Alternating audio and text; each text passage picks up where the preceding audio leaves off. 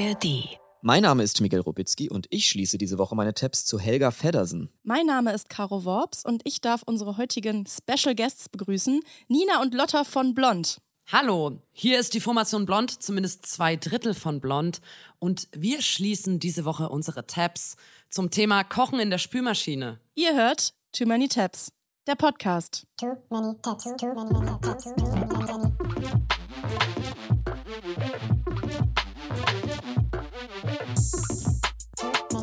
too many tabs, too many tabs, too, too, too, too. Ja, herzlich willkommen bei unserem Podcast Lotta und Nina. Wir freuen uns extrem, dass ihr da seid. Herzlich willkommen. Hallo. Wie gefällt's euch hier in der ARD Audiothek? Es ist sehr schön, also uns gefällt es sehr gut hier. Es ist Sommer und es ist Festivalzeit und wir erwischen euch jetzt quasi gerade zwischen mehreren Gigs. Ihr seid komplett auf Festivaltour. Das ist das Schöne am Sommer, dass man eigentlich zwar die Festivals spielt, aber die meiste Zeit im Auto verbringt, weil man irgendwie acht Stunden zu einem Festival fährt und am nächsten Tag wieder acht Stunden zurück. Und so war es letzte Woche in Aachen. Bevor ihr professionelle Musikerin wart, wart ihr bestimmt auch einfach Musikfans und wart selber auf Konzerten und Festivals, oder? Habt ihr dann schon mal so einmal so ein Festival gespielt, wo ihr früher als Zuschauerin wart und wo man dann gedacht hat, wow, ist das krass, dass ich jetzt heute hier selber stehe? Unser Highlight war natürlich jetzt diesen Sommer und gleichzeitig aber auch nicht das Highlight Rock am Ring, Rock im Park. Ja, Das ist so furchteinflößend, diese, ihr spielt beim Rock am Ring und so. Das war so, Ja, wir sagen mal so, wir waren da privat jetzt nicht sonst die anderen Jahre. Ja, aber es Ah, ist trotzdem okay. einfach ein krasser Name. Also das ist schon. ja, man ist so voll mit so Druck hingefahren irgendwie. Man so war so, ey, das ist aber das Rock am Ring, ne? Also da müsst ihr noch mal ordentlich extra abliefern.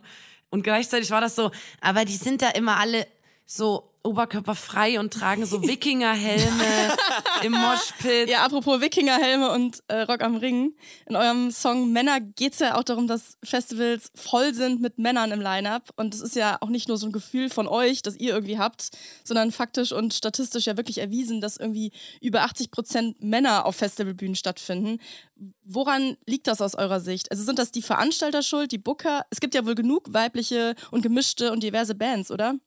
Auf jeden Fall gibt's die. Man kann auch gar nicht so einfach sagen, was da jetzt der die alleinige Ursache dafür ist. Äh, Das ist halt ein Zusammenspiel aus ganz vielen verschiedenen Sachen. Also man muss einfach sich so ein bisschen angewöhnen, NewcomerInnen auch zu pushen, ob das jetzt ist im Radio oder als Journalistin oder als Festivalbooker halt auch, dass man halt überlegt, okay, ey, die Headliner-Slots, mal davon abgesehen, dass es sehr viele Frauen gibt, die HeadlinerInnen sind, die wachsen ja trotzdem nicht einfach aus dem Boden raus, sondern man muss die erstmal buchen als EröffnerInnen auf die Bühnen oder man muss denen irgendwie die Möglichkeit geben, auch zu wachsen zu so einem Headliner quasi. überhaupt im Kindergarten vielleicht auch mal dem Mädchen auch die Gitarre in die Hand drücken oder, oder die Möglichkeit geben, einen Schlagzeugunterricht beizuwohnen. Das ist immer noch so, ne? dass das mehr den Jungs irgendwie so diese Bandinstrumente in die Hand gegeben werden. Ja, und auch so voll. diese ganze, diese ganze Technikaffinität oder so, das ist so ein vermeintliches Jungsding oder so.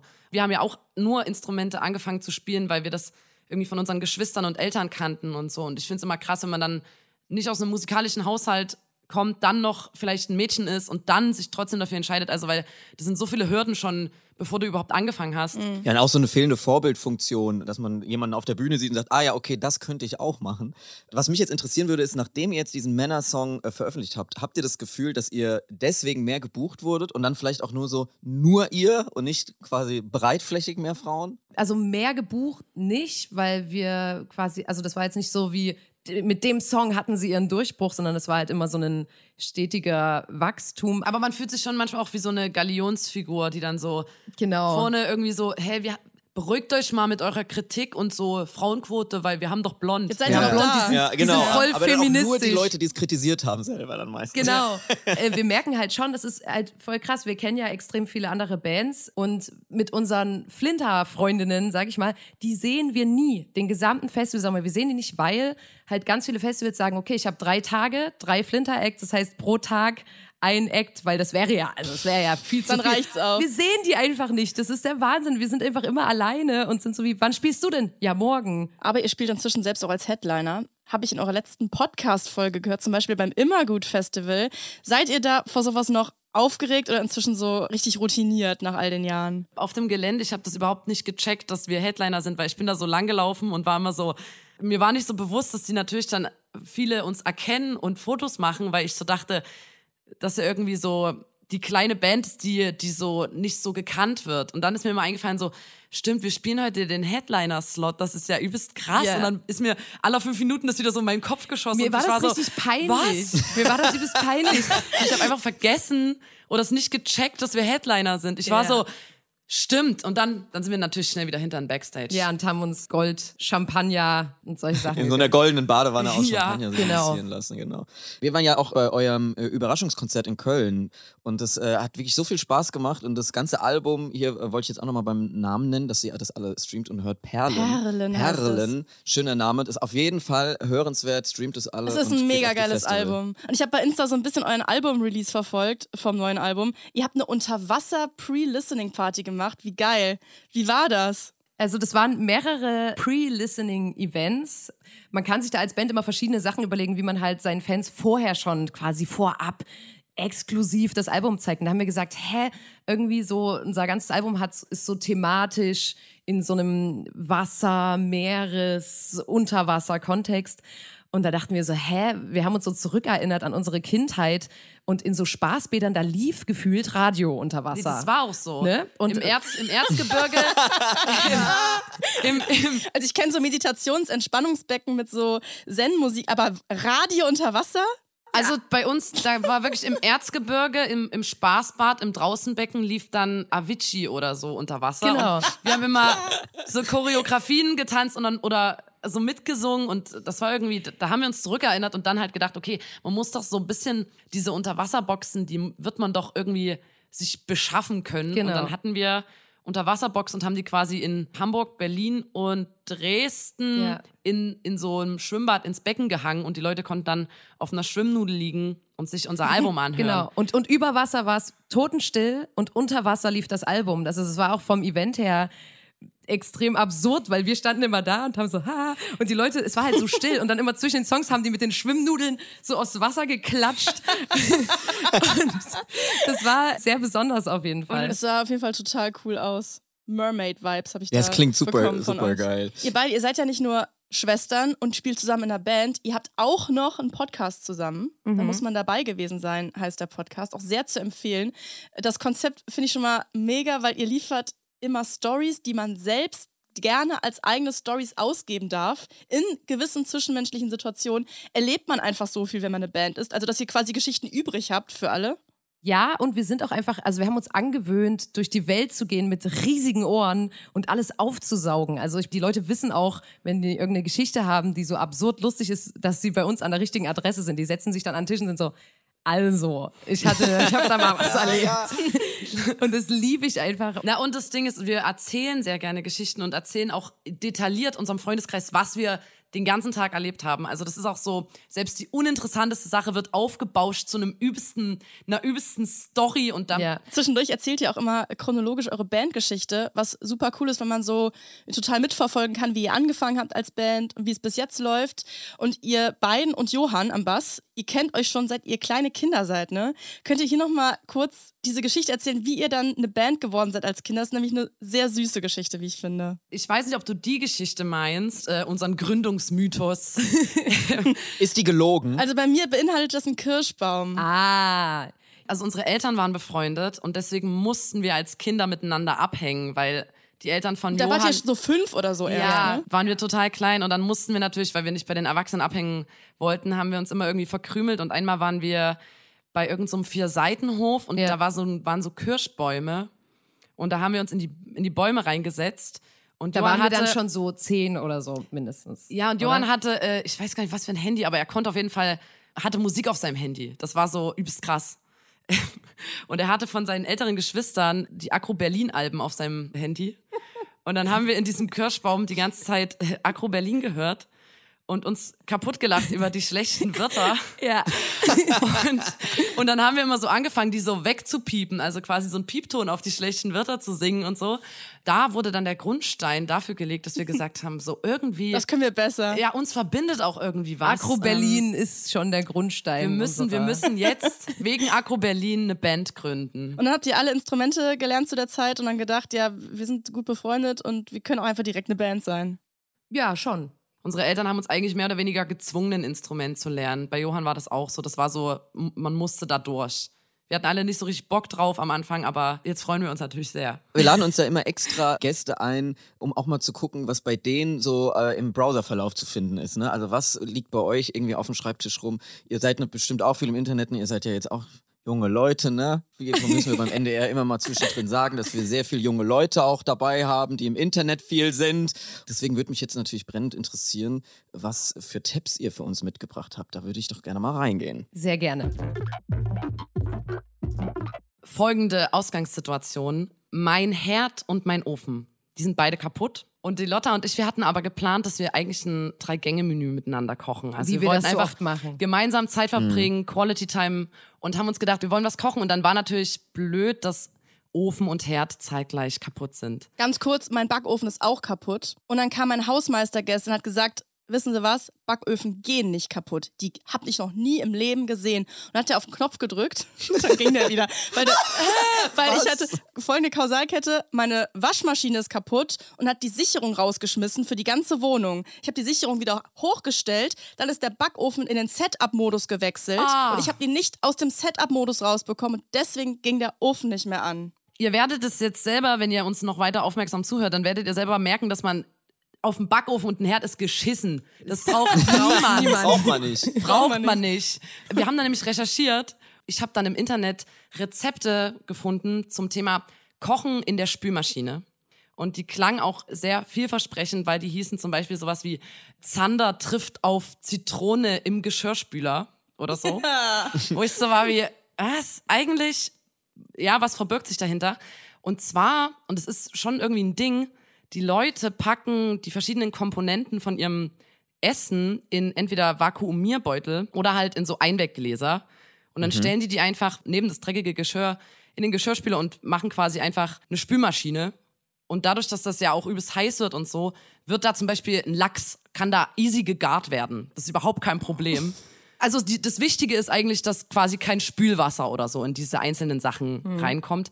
Und man kann auch je nach Gusto natürlich verschiedene Temperaturen und Waschgänge einstellen. Das, ich glaube, man kann da eine richtige Expertin dann dafür werden, weil man so guckt, was die beste Garzeit fürs Gemüse ist, wie das mit dem Fisch am besten läuft und so.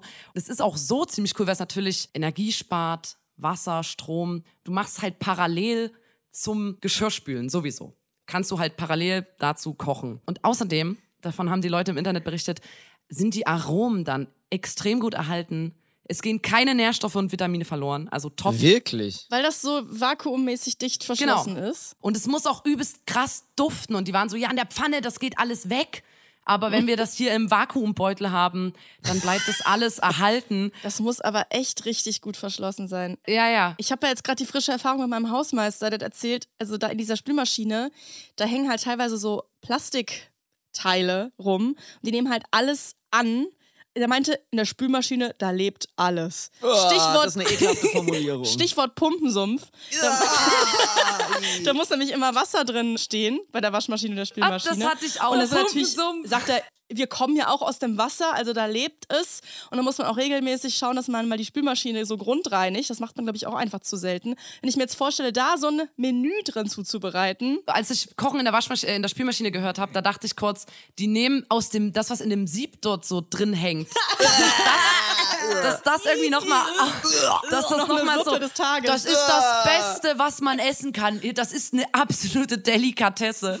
Ich habe dann auch gefunden, es gab eine Bloggerin, irgendeine italienische, die heißt Lisa Casali und die hat schon 2009 ein ganzes Kochbuch rausgebracht mit wirklich verschiedenen ein Kochbuch gibt. ja, es gibt ein Kochbuch und sie hat auf ihrem Blog auch ein paar Rezepte vorgestellt, was man alles Tolles in der Spülmaschine kochen kann. Neben dieser Bloggerin gab es noch einen Spitzenkoch. Es gab irgend so ein Restaurant in Würzburg oder so. Und der hat richtig Rezepte in seinem, also so Menüs richtig in seinem Restaurant vorgekocht, dann eingeschweißt und die Leute konnten sich das kaufen und dann zu Hause, daheim, einfach, da stand auch drauf, welcher Waschgang und so, in ihrer Spülmaschine einfach aufwärmen quasi, wie ein Fertigprodukt. Also da gibt es quasi eine Whole Bubble, die das komplett macht. Und ist es, Genau. ist es ein deutsches Ding, wisst ihr das? Oder ist es ein internationales Phänomen? Nee, nee, also die, Es diese Bloggerin war ja zum Beispiel Italienerin. Das ist auch ein Und- Ah, ja, italienisches okay. Genau, es ist auch international, denn ich habe dann ein Video gefunden von TLC's Extreme Cheapskates und das passt zu einem Tab, den du vor ein paar Folgen offen hattest, Miguel. Mit den Pfennigfuchsern, also Leute, die Ah, für ja. ihr Leben gern sparen. Und da gab es eine Folge mit Stephanie und ihrem Freund Patrick.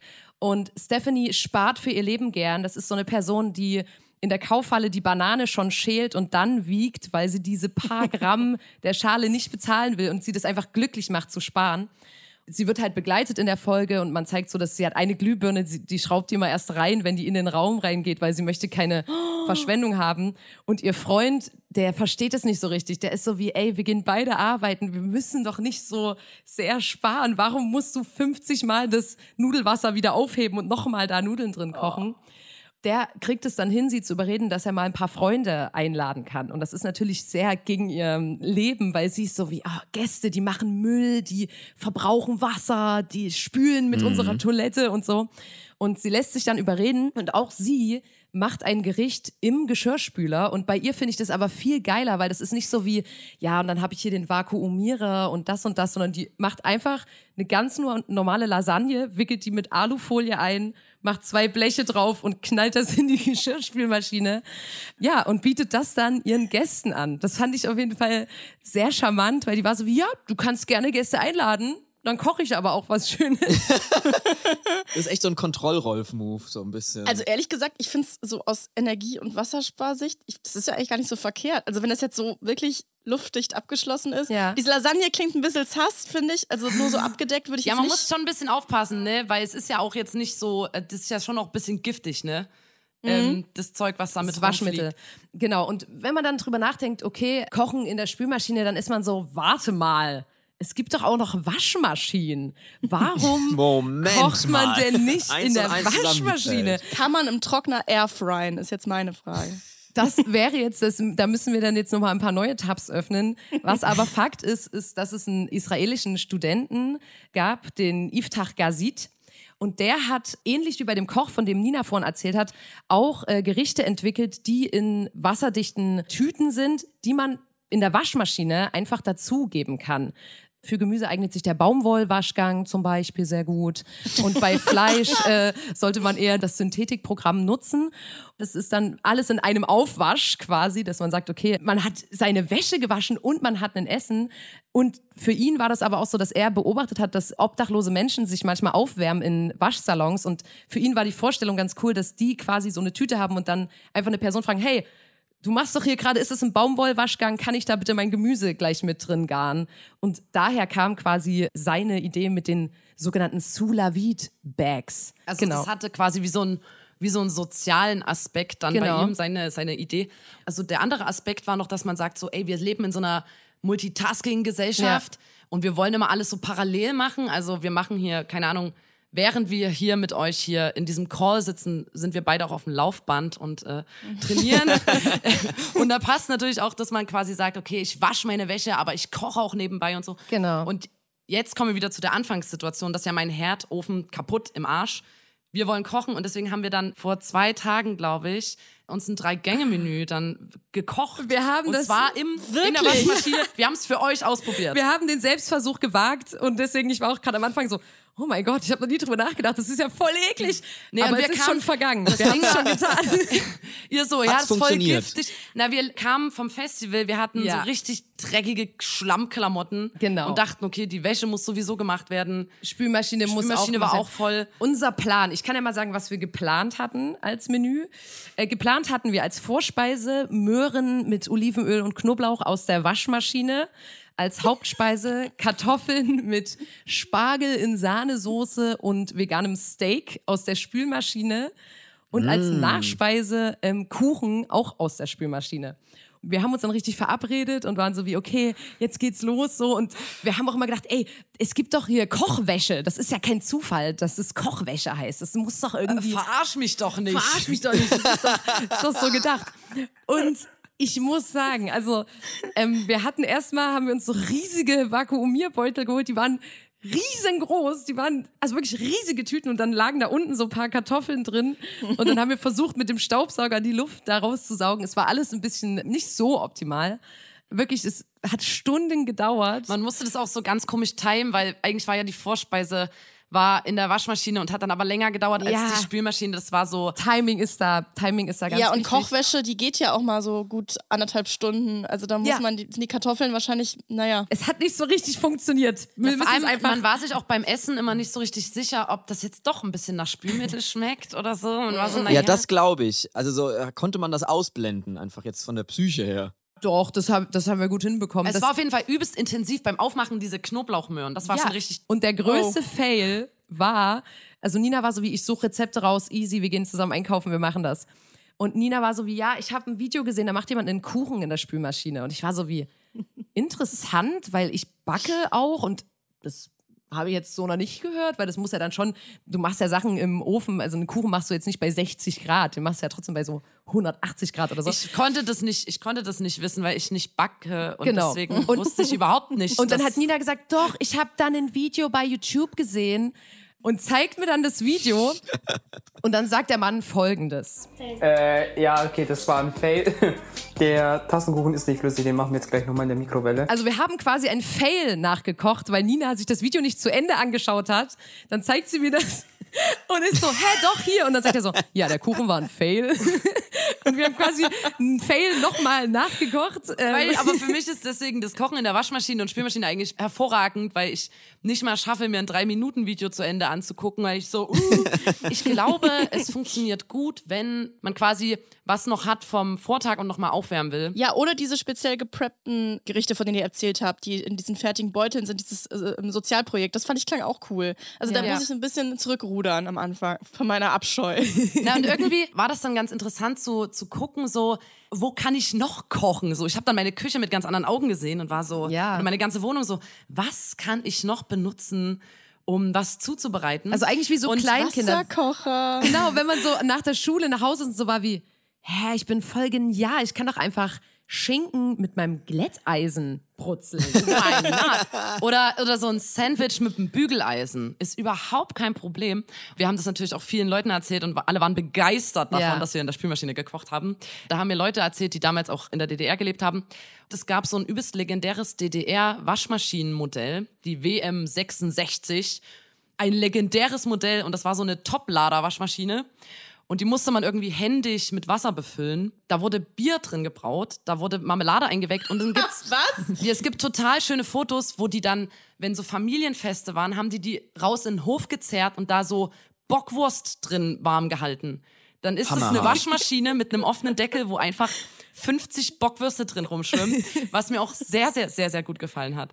Als Fazit dieser ganzen Recherche steht fest, ich brauche keinen Ofen, kein Herd. Das braucht kein Wir Schwein. verabschieden uns davon. Ja, das ist sinnlos. Das finde ich eine gute Sache. Da werde ich auch jetzt nochmal bei mir durch die Wohnung gehen und gucken, mit was man hier noch kochen kann und so. Und übrigens, nur noch mal ganz kurz, weil du das am Anfang mit deinem Herd gesagt hast, Ninas Herd war auch nicht kaputt, sondern auch einfach nur dreckig. Also das Ich hab ging nicht anzudrücken und dann kam so, jemand das und hat mit so dem peinlich, Lappen.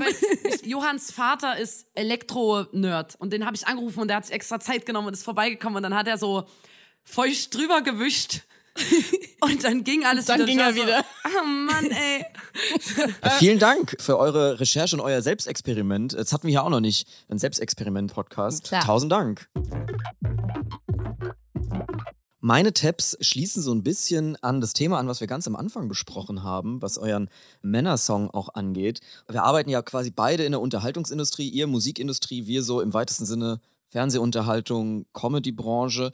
Das verbindet natürlich da auch diese große Thematik, dass es halt überwiegend Männer vor der Kamera sind und jahrzehntelang die ganzen Branchen geprägt wurden von Männern. Und das, was wir am Anfang besprochen haben mit den fehlenden Vorbildern von Frauen, dass das was ist, was uns verbindet. Und da dachte ich, wäre es mal vielleicht eine gute Gelegenheit, nochmal zu recherchieren und zu gucken, welche Frauen es denn so in den letzten Jahren oder in den frühen Jahren gegeben hat, die ähnliche Sachen gemacht haben, die wir vielleicht heute machen, nur ein bisschen größer und ein bisschen anders und in einer anderen Zeit.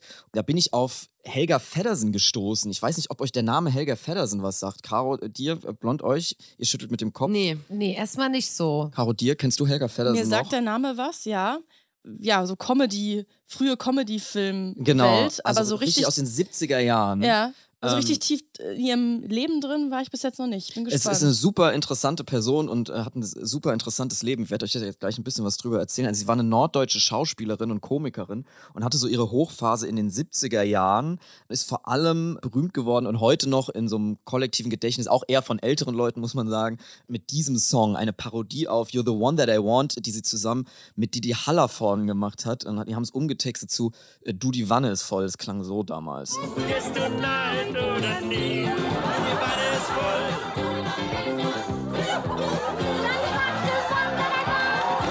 Also genau. War eine andere Zeit, ne? Es war eine komplett andere Zeit. Man sieht full, also äh, ein, ein junger, also auch schon nicht ganz so junger, Didi Hallervorden mit eben Helga Feddersen, die sich zusammen irgendwie ausziehen und so in so einem Denglisch auf einem guten Song eine schlechte Parodie irgendwie singen.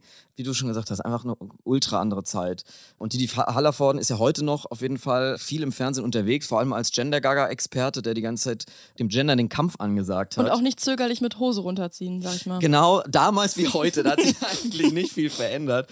Er war eben in den 70er Jahren einer der bekanntesten Komiker Deutschlands, immer mit Palim Palim, eine Flasche Pommes. Das wird jedes Jahr heute noch an Silvester rauf und runter gedudelt in den dritten Programm. Und Helga Feddersen hat eben viel zusammen mit Leuten wie Didi Hallervorden gemacht in den 70er Jahren in der deutschen Comedy-Szene, als Deutschland eigentlich noch gar nicht diesen Begriff hatte für lustige Sachen. Also so da, damals hat man das noch gar nicht Comedy genannt oder, oder Komik oder so, sondern da war man dann irgendwie so Blödelbade oder Helga Feddersen hatte dann diesen Namen der Ulknudel. Also sie wurde immer angekündigt als die Ulknudel und hat eben in diesen piefigen 70er Jahren, wo quasi gerade irgendwie in diesem Wust von Schlagersendung und Weltkriegsvergesserei, hat sie eben versucht, ihre Kunst zu machen. Zum Beispiel auch mit der Musikshow, also es war so eine Musiksketchshow mit Frank Zander zusammen, Zies Plattenküche. Das würde ich auch mal hier allen empfehlen. Es war im WDR eine komplett abgespacede Anarcho-Musikshow, wo ganz viele berühmte MusikerInnen aufgetreten sind und dann ist irgendwie deren Kulisse explodiert und die wurden irgendwie durchs Bild geschleudert. Also komplett wilde Sendung, vor allem für die damalige Zeit. Vor allem werden wir heute auch als Ulknudeln bezeichnet und ich finde es gerade ein bisschen spannend, diesen Begriff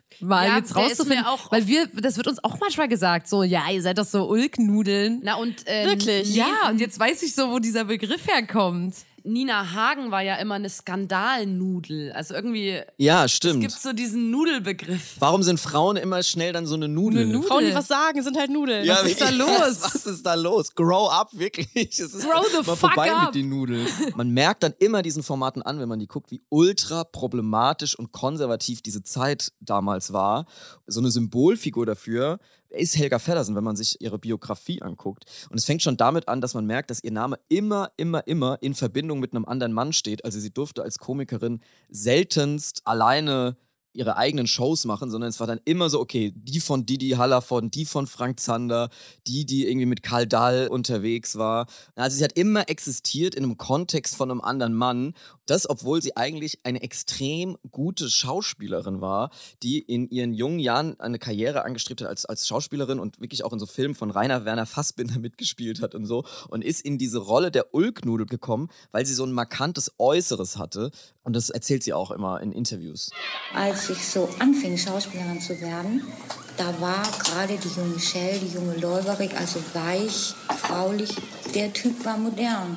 Und wenn ich mich vorstellte, immer schon sehr schlank, die Haare so, die Nase gerade und vorsprach, hieß es immer, Gott, Sie sind begabt, aber Sie sehen leider nicht so aus. Ne? Oh. Also, ja. Oh, das Man sieht äh, total, wie sie in Interviews es total reflektiert, dass sie eben dieses markante Gesicht hat, das jetzt nicht den Beauty-Standards von äh, damals entsprochen hat.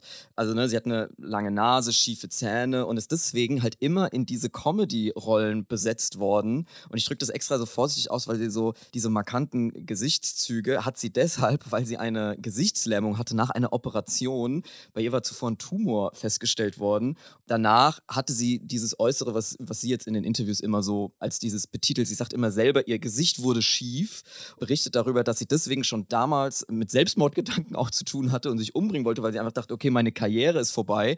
Und hat dann aber diese Schiene der Komikerin irgendwie gefunden und genutzt. Nachdem der Vater sie davon abgehalten hat, sich umzubringen, hat sie dann nach dieser Operation sich als Soufflöse zurück ins Showbusiness gekämpft, weil man sie da zunächst nicht gesehen hat. Also eine u- unglaublich Gott. tragische Geschichte. Wenn du gerade danach, nachdem man dieses Du dem alles voll gesehen hat, denkt man so, what the hell? Was Ja. ging da im Hintergrund ab? War das schon nach der OP quasi? Diese Wanne ist voll. die Wanne ist voll war danach. Quasi die ganze Karriere begann, nachdem Genau. sie das so hinter sich Richtig, hat. also sie war quasi, hat zunächst angefangen als ernsthafte Schauspielerin, Mhm. dann war diese Operation und ab dem Moment ähm, hat sie sich zurückgezogen und wollte aber trotzdem Teil vom Showbusiness sein und ist deswegen als Soufflöse wieder der in, einzige ins Weg Geschäft quasi in die, in, diese, in die Schauspielerei war eben der Comedy-Weg. Richtig. Oh Mann. Also man merkt einfach diese komplette Unterschätzung und Fähigkeiten von dieser Frau, von allen, also von der Produktionsseite, von der ZuschauerInnenseite. Äh, Sie hat so tolle Filme gedreht und auch geschrieben. Sie war nämlich dann mit einem Dramaturgen verheiratet und der hat sie dann zum Schreiben gebracht. Und wie es dazu gekommen ist, schildert sie auch so geil. Also sie hat wirklich so geile Interviews gegeben, die, die erzählt das alles so wahnsinnig locker von der Seite. Das würde ich euch auch gerne nochmal zeigen. Morgens am Frühstückstisch, wenn ich so dachte, jetzt könnte Gott eigentlich doch so eine kleine Bemerkung machen, also wie lieb du ausschaust oder wie lieb du bist, dann ließ er mich immer erzählen und sagte, du sprichst so anschaulich. Du könntest sicher Dialoge schreiben. Schreib doch mal ein Fernsehspiel. Und das fand ich so grässlich, dass ich dann mit dem liebevollen Herzen nichts weiter zu hören kriege als schreib doch mal ein Stück. Und nur eigentlich um Ruhe zu haben, habe ich gesagt, du scheiß Intellektueller, jetzt donner ich dir ein Stück hin und dann habe ich Ruhe. Und dann saß ich da vor den leeren Seiten und wusste eigentlich gar nichts. Und habe ich gesagt, ach Gott, sag doch mal, wie fängt man das denn an? Ja, sagt er mit Seite 1, fängt immer alles an. Und sage ich, ja, von was soll ich denn mal schreiben? Sagt er, was du erlebt hast oder was du beobachtet hast. Wie cool ist sie bitte? Wie toll sie diese Interviews gibt und es die ganze Zeit alles sagt, wo man so denkt, okay, das war irgendwie in den 70er Jahren, das könntest du eins zu eins diese Stories heute noch erzählen. Und diesen Film, den sie dann da geschrieben hat, durch ihren Ehemann, der hieß Vier Stunden äh, vor der Elbe. Und den durfte sie dann auch umsetzen, geschrieben äh, von ihr selber. Und sie hat auch selber die Hauptrolle gespielt. Und der schlug ein wie eine Bombe damals, weil das eine Innovation war, dass eben Frauen in der Hauptrolle waren. Und trotzdem gab es da wieder Komplikationen bei der Besetzung wegen ihres Aussehens. Obwohl sie den selber geschrieben hat. Ja.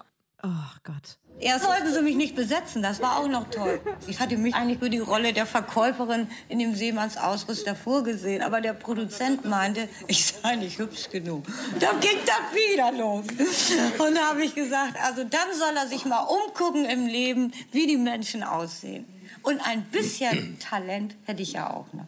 Ja, also sie erzählt das alles irgendwie mit so einer. Die ist ganz toll. Die ist ganz Ja. toll und ich habe diese Doku gesehen, Helga Feddersen, die auch natürlich eine norddeutsche Ulknudel heißt. Also die hat mich irgendwie so begeistert und ich habe da so viel, ich habe mir ganz viele Sendungen dann noch von ihr angeguckt und so, es macht richtig Spaß, sich so mit ihrem äh, Lebenswerk äh, zu beschäftigen. Abseits von Du die Wanne ist voll. Was jetzt wirklich so, ich finde es so demütigend, dass das nach allem, was sie gemacht hat, so die schreibt, die singt, die tanzt, die kann schauspielen und alles, was irgendwie übrig bleibt und selbst der Song Du die Wanne ist voll, ist jetzt wirklich eher älteren Leuten noch ein Begriff. Das finde ich einfach so einen absoluten Wahnsinn. Ich finde so toll an ihr, dass sie auch diese komischen Rollen, die hat sie dann total angenommen und fand es auch gut, weil das ist ja auch so ein deutsches Ding, dass oft so lustige Sachen nicht so ernst genommen werden und sie wollte das irgendwie beides machen. Also sie wollte Kunst und Kommerz. Sie fand es gar nicht schlimm, Du die Wanne ist voll zu machen, aber wollte eben auch das andere hat es beides wertgeschätzt und das finde ich irgendwie ganz toll. Und würde ich ganz große Empfehlung machen, sich mal ein paar alte Helga Feddersen Interviews anzugucken. Da gibt es ganz lange Interviewstrecken, wo sie dann auch irgendwie sagt, warum wird es überhaupt so aufgeteilt in Unterhaltung und Ernst? Das gehört doch immer irgendwie zusammen. Also man fängt ja einfach an, als Künstlerin, Künstler, sich darüber Gedanken zu machen, was für Themen man bearbeiten will und so. Und es ist eigentlich scheißegal, mit welchen Mitteln man das macht. Und da hat sie ganz tolle Sachen gemacht. Und leider ist ihre Geschichte auch recht traurig zu Ende gegangen, muss man sagen. Oh, ich dachte Ähm, die ganze Zeit, es kommt noch irgendein richtig so Happy End mäßig, dass du sagst, Nein. und dann kam noch mal der Moment und Nein, leider Oh. gar nicht. Also außer, dass man halt sagen kann, dass sie halt bei ganz vielen innovativen, tollen Formaten irgendwie mitgewirkt hat. Aber sie ist aus dieser Schiene des Didi Hallervorden, Du die Wanne ist voll nie so richtig rausgekommen. Sie hat dann noch ganz viel Theater gespielt, mit dem eigenen Theater. Da hat das noch geführt, über Jahre wirklich jeden Tag auf der Bühne gestanden und hat in den Theaterpausen dann noch Fernsehen gemacht und sich überhaupt keine Pause gegönnt, irgendwie so Disco-Touren gemacht, erzählt sie und so weiter. Ist dann irgendwann erkrankt mit einem weiteren Tumor, der wieder operativ entfernt werden musste. Und dann gab es noch eine Kiefererweiterung, alle Zähne mussten rausgenommen werden. Also und über diese Schicksalsschläge ist sie dann mit Medikamenten abhängig geworden. Also wirklich eine richtig tragische Geschichte. Uiuiui. Dann ging das Theater insolvent und sie ist letztendlich Anfang der 90er, im Jahr 1990 an Krebs gestorben.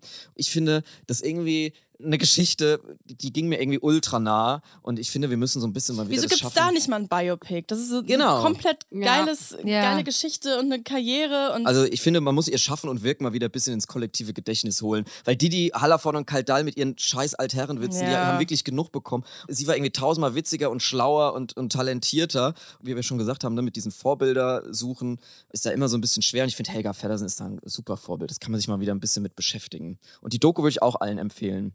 Auch wenn sie einen komischen Namen hat mit der Ulknudel. Klingt auf jeden Fall ganz traurig, aber irgendwie auch ergreifend. Ja, es ist super interessant auf jeden Fall das zu sehen bei ihr, weil man da natürlich auch so ein bisschen die Parallelen zu sich selber zieht, weil wir natürlich auch Musikerinnen sind, die sich inhaltlich in ihrer Musik dem Stilmittel des Humors bedienen. Und Ja. ja. man da schon so ein bisschen drüber nachdenkt, weil nur wenn man jetzt Dinge zum Beispiel mit Humor verarbeitet oder so, heißt das ja nicht, dass die weniger wertvoll sind oder weniger ernst gemeint sind. Ne? Also das Total, ist ja einfach ja. ein komplett normaler Ja, Weg für also- viele Menschen, um mit Dingen umzugehen. Und ich finde das immer wichtig, dass man das dann irgendwie so, dass es dann trotzdem genauso ernst genommen wird irgendwie. Habt ihr da dann das Problem, dass ihr ähm, merkt, dass wenn ihr mit Humor arbeitet auf der Bühne, dass das Leute nicht verstehen oder einen falschen Hals kriegen? Ja, wir sind ironische Menschen einfach so. Und Ironie ist da sowieso immer schwierig. Und wenn man Leute nicht so gut kennt oder so, und dann muss man erstmal die Ironie kennenlernen oder sehen, wann da, wie, was passiert. Wir werden schon auch sehr oft falsch verstanden. Am schönsten ist eigentlich immer, wenn Leute so durch Zufall auf unser Instagram-Profil stoßen und einfach so ein Video anklicken. Wir haben ein aktuelles Beispiel. Wir haben ein Video gedreht in Berlin und haben Wir so haben eine Stadtführung Wir haben gemacht. eine Stadtführung gemacht und haben gesagt, das ist Berlin, es ist der Wahnsinn, überall Flashmobs. Was das ist? Das ist der Fernsehturm. Und unter diesem Video ging es wirklich los. Und für mich ist dieses Video pure Ironie. Also es tri ich bin richtig so, okay, vielleicht ist es ein bisschen überzogen, aber so, Da ging eine ganz große Diskussion los, weil eine Frau geschrieben hat, das heißt Fernsehturm und nicht Fernsehturm. Und dann haben andere Leute geschrieben, hä, bist du zugezogen oder was? Und dann hat sie so wirklich sich zeigte, sie hat so einen Fließtext geschrieben, wo sie so gesagt hat, sie hat jetzt auch noch mal recherchiert und findet nicht so viele Ergebnisse zu Fernsehturm, viel mehr zu Fernsehturm. Und deswegen Oh ist sie, Mann, und, und, und das liest du so und bist so, oh mein Gott, das gerät ja komplett außer Kontrolle. ja, Deutschland ist nicht das Land, was für großartiges Ironieverständnis bekannt ist. ja, voll. Ja, Miguel, danke für den Helga Feddersen-Exkurs und euch beiden, Nina und Lotta, danke für ähm, die Kochstunde in der Spülmaschine bzw. Dank. Waschmaschine. Es hat uns richtig viel Spaß gemacht. Vielen, vielen Dank, dass ihr beide da wart. Sehr gern. Danke für die Einladung. Vielen Spaß noch auf dem Festivalsommer, den ihr noch vor euch habt. Ja. wenn die Ulknudeln wieder auf die Bühne gehen. Ja, genau. Kommt gerne wieder irgendwann mal. Wir freuen uns sehr. Richtig gern. Und wenn ihr zu einem Konzert kommen wollt, äh, wir spielen eine Tour am Ende des Jahres, da könnt ihr uns auch einfach Bescheid sagen. Ja, gerne, gerne. Wenn ihr da draußen Tabs offen habt und Rabbit Holes in die reingefallen seid und ihr wisst nicht wohin, dann zu uns. Schickt ihr uns doch einfach per Mail at too many tabs at ndr.de. Oder an unsere Social Media Kanäle, da heißt du at Caro Worps und ich at Miguel R aus A. Ihr könnt natürlich auch blond folgen. Wie heißt ihr denn auf Social Media? Blond.official. Slidet da auch gerne in die DMs mit Hört Themen. das Album Perlen, das ist fantastisch. Genau, und den Podcast auch. Dann würde ich sagen, war es das für uns diese Woche. Wir verabschieden euch. Vielen Dank, dass ihr da wart. Danke für die Einladung. Ciao. Ciao. Tschüss. War wunderschön. NDR Cross-Promo, Cross-Promo, Cross-Promo. Wir haben heute für alle Gossip Queens da draußen einen perfekten Podcast. Für alle, die gerne im Restaurant fremden Gesprächen zuhören oder in der Bahn, wenn sich Leute anfangen zu streiten, äh, empfehlen wir den Podcast Die Paartherapie. Und ja, es ist genau das drin, was draufsteht. In dem Podcast könnt ihr eine echte Paartherapie-Session mitverfolgen und dann einfach eure eigene Meinung dazu bilden. Ja, ihr könnt euch wirklich echte Paartherapie-Sessions anhören. Mal geht es um Eifersucht, mal darum, was passiert, wenn Leute ganz gegensätzlich sind in Beziehungen, wie zum Beispiel Miri und Pauline. Ist das für dich dann ein Angriff an deine Autonomie, deine Selbstbestimmung? Ja, weil das ist ja nicht nur so, dass du sagst, so, okay, ich muss heute Abend kochen, was muss ich einkaufen, sondern es ist, wenn ich dann sage, hey, mach dir keinen Kopf, ich kümmere mich drum, um wann soll das Essen auf dem Tisch sein, also okay, halb sieben essen wir. Das machst du, um mich äh, quasi zu helfen. Genau, dann sage ich so, hey, komm, ich, ich mache das für heute. Und dann fragst du, ja, aber was essen wir? Und dann sage ich so, ist doch egal, ich kümmere mich drum. So, und ähm, ich würde behaupten, dass ich eine gute Köchin bin. So, und Auf dass eigentlich Fall. immer auch genug Essen auf dem Tisch ist. Ja, aber was gibt's dann? Und hast du das dann alles eingekauft? Und hast du in den Kühlschrank geguckt? So, und dann denke ich so, hä? Also dann machst du entweder selber oder du gibst es jetzt ab. Auf jeden Fall spannend und wahrscheinlich auch hilfreich, weil Paartherapeut Erik Hegmann ziemlich viel dazu erklärt. Das ist auf jeden Fall genau meins. Ich werde da auf jeden Fall mal einschalten und das solltet ihr auch. Die Paartherapie gibt's in der ARD Audiothek und auf allen anderen Podcast-Plattformen. Link bei uns in den Shownotes. Cross-Promo Ende. Too Many Tabs ist eine Produktion von TRZ Media im Auftrag des NDR. Wir sind eure ModeratorInnen, Miguel Robitzky und Caroline Worps. Producerin Henny Koch. Ausführender Produzent TRZ Robin Drömer. Ausführende Produzentin NDR Johanna Leuschen. Redaktion NDR Kira Drössler. Musik Joel Delato. Neue Folgen gibt es immer mittwochs in der ARD Audiothek und überall da, wo es Podcasts gibt. Too many tabs, too many tabs, too many tabs, two two two two